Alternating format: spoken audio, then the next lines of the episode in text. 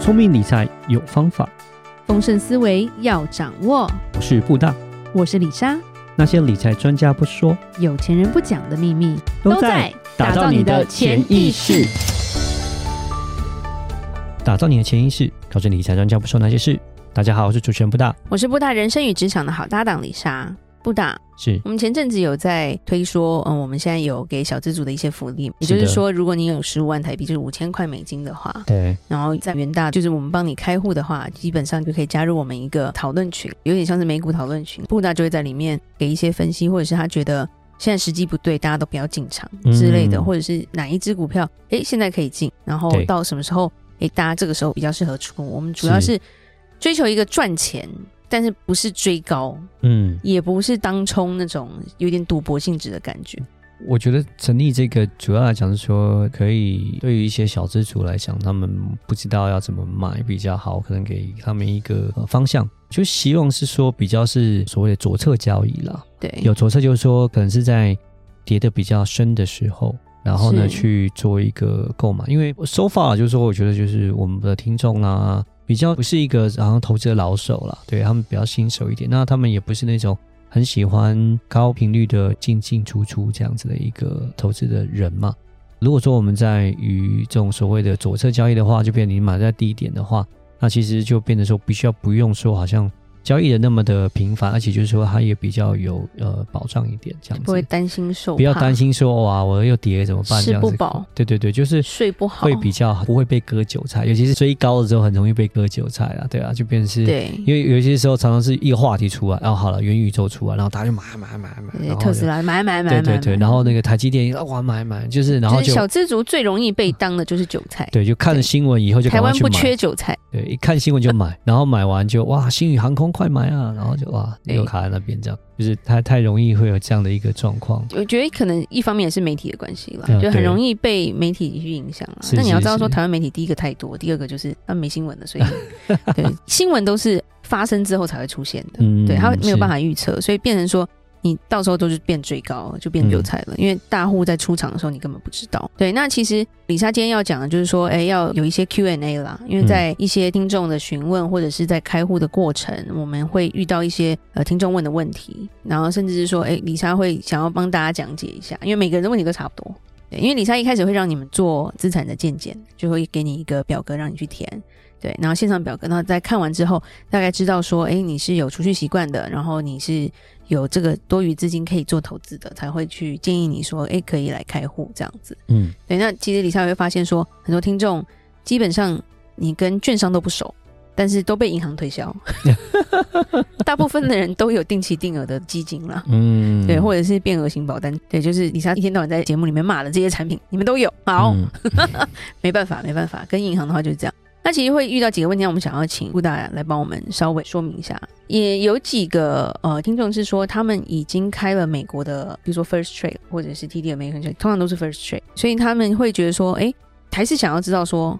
我们虽然已经讲了一集啦，美国开户跟台湾开户的一些差别，嗯然后跟你的资金的多少也是一个很大的关键，就是了。嗯，那以小资族来说， 你把钱弄出去，再弄进来，再弄出去，弄进来，光是这个手续费可能就还蛮可观了。所以布达可以解释一下，说，诶，为什么我们还是会建议说，如果是小资族的话，开在元大会再有保障一点。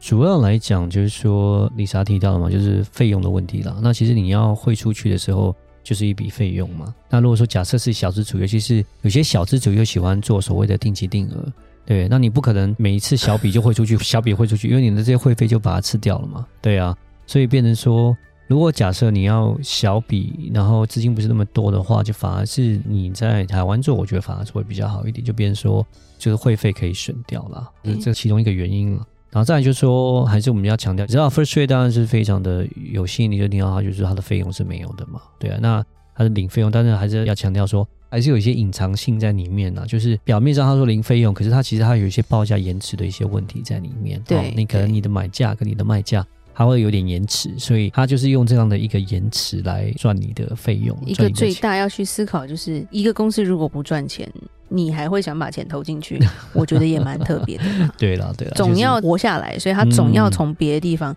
去赚你的钱对，嘛。他是在一个你感觉不到的地方，他赚到你的钱啊。但是就是虽然外表上还是说他是不用费用，那是也对没错，但是实际上他是在这些比较隐藏的地方，他是在收取这个费用的啦。所以这是可以去注意一下这样子。是是，那加上小资主可能对这些交易的时间差这种小小些微的不同，没有那么的敏感了。嗯，啊所以对可能就无感，不知道发生什么事那种感觉。对，是那另一方面，开在台湾另一个好处就是说，诶，可能客服上或者是时间上都比较好处理吧。啊，对了，当然就是说就会做一些服务嘛，但就是你可爱 first p a y 可能就不会有人帮你处理，你自己要处理了。那对再对说，对当然在这边就是我觉得我可以提供一些投资上指引给大家了，我觉得这是一个最好的对地方就是。这个群基本上就是针对我们听众，然后也算是说我们的客户啦。有些我们的客户也在这个群里面。，对，那布大要提供这些资讯，讲一句话，李莎还是要讲，不用钱的最贵嘛，就是不用去期待说 我们是做义工的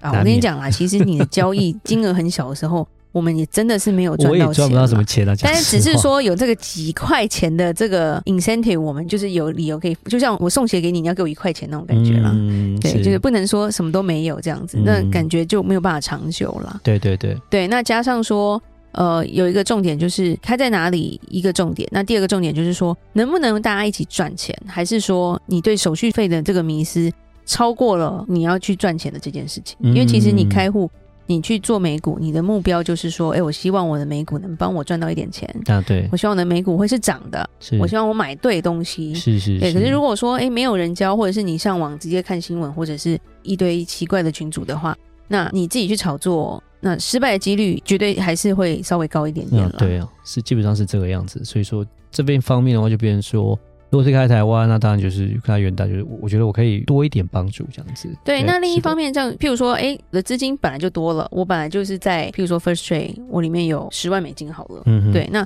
我不想要用回来，或者是我还是用 First Trade 来做交易，可是我还是想要加入，就是我们的这个美股投资群的话，那李莎就是会跟你说，我们就是会收一个月费，嗯对，，就是有点像 membership 这种不贵，但是李莎都会说，如果你资金量不大的话，这个就不划算。但如果你资金量很大，那没关系，就是这样的。我们还是比那些跟你说你赚多少，我要抽多少趴那个好很多 啦。是啊，对啊，他们也没有什么所谓的前置的 membership 的费用啦，希望是说就是。从我提供这些资讯里面，然后你们大家获利，你获利我也获利，就是一个 win-win 的一个状况，我觉得是比较好一点，比较健康。对，然后大家我们互相的粘着度也会比较高一点啦。嗯是的对，再来就是还有一个问题，就是说很多人会问，诶，现在是不是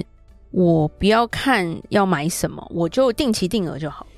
嗯我觉，得定期定额好像是台湾人的迷思、诶。这个东西就是它属于是一个被动式投资的啊，是那它也不是说不好，它有好有坏。那基本上它的概念就是说，因为股票有时候是蛮难推测它的涨跟实跌际啦，点这是事实。定期定额就变就是说啊，反正不论我涨，不论我跌，我就是有一个很有纪律的这样一直做。对，那很有纪律地做之后呢，有时候可能会买高，可有时候会买低。OK，那可能平均下来的话，我的平均成本其实以长期来看的话，算是会比较好一点，比较便宜，它是这样的一个概念。那其实我觉得讲到后面是偏向是说比较偏，其实是有点强迫储蓄的一个概念了、有一其点。实讲它实就话是让你有一个强迫储蓄的好习惯吧。对对对啊，然后假设股票是一直持续往上走的一个长期趋势的话，因为你强迫储蓄啊，然后趋势一直往上的话，当然你久的话，其实这个定期定额你是赚钱的。是是，对，是就让人家讲，说啊，你就买大盘啊，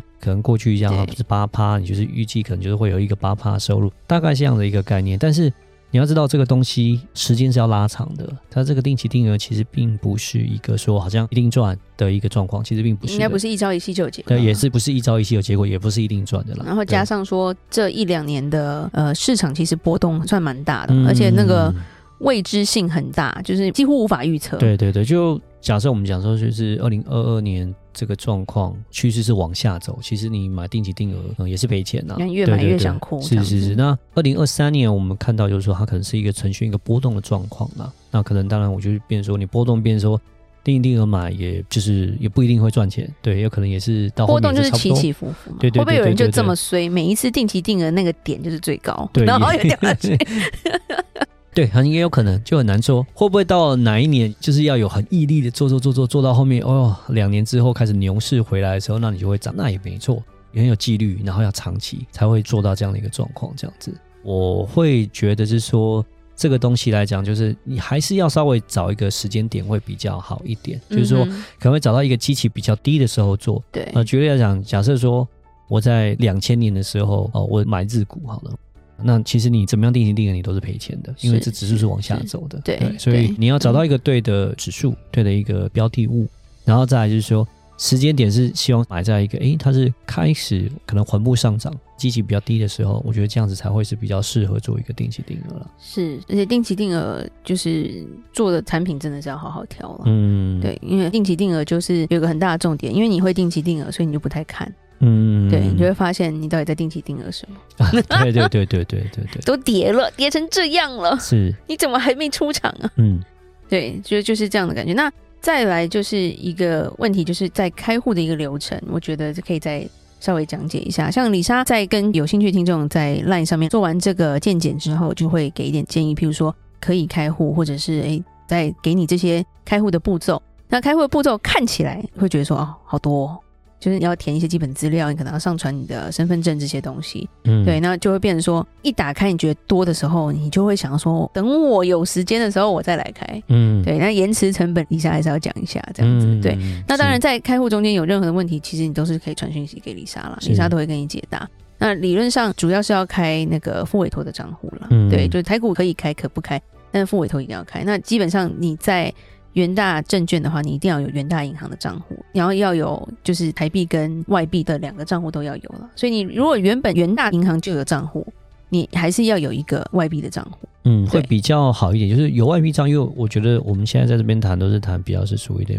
美金投资、美股投资，当然你用台币交割也没有问题，但只是就是说。呃，因为台币交割就是你买跟卖都是用台币，都用当天的汇率来做计算，对，那有可能你嗯当天在的汇换率没那么好的的时候，候，对，可是是嗯适合进场的时候，对那这个中间就有一些汇差的问题。对，可能会赔到一个汇差，所以这是对稍微有一个对缺点在这边。反而是这样你子本来就有一点美金在里面了，嗯那你要进场的时候你就直接用美金进，比较没有这个顾虑对，就在变成说嘛。你在选择你更好的一个时间点去把美金换成台币，或是把台币换成美金，这样的话就变成说你在汇差部分可能也会掌控的比较好一些。对，那如果你在元大银行或者是台股本来就有账户的话，你还是可以再开的，因为布大的部门算是 VIP 的那个国金部，所以跟一般不一样，所以你就是还可以再开一个啦。嗯、是的，对，然后它是的就会有一些汇款优惠之类的，嗯对，就比较是不一样。所以在这边统一就是有点像是回答一些听众的问题，因为其实还是会有人来问。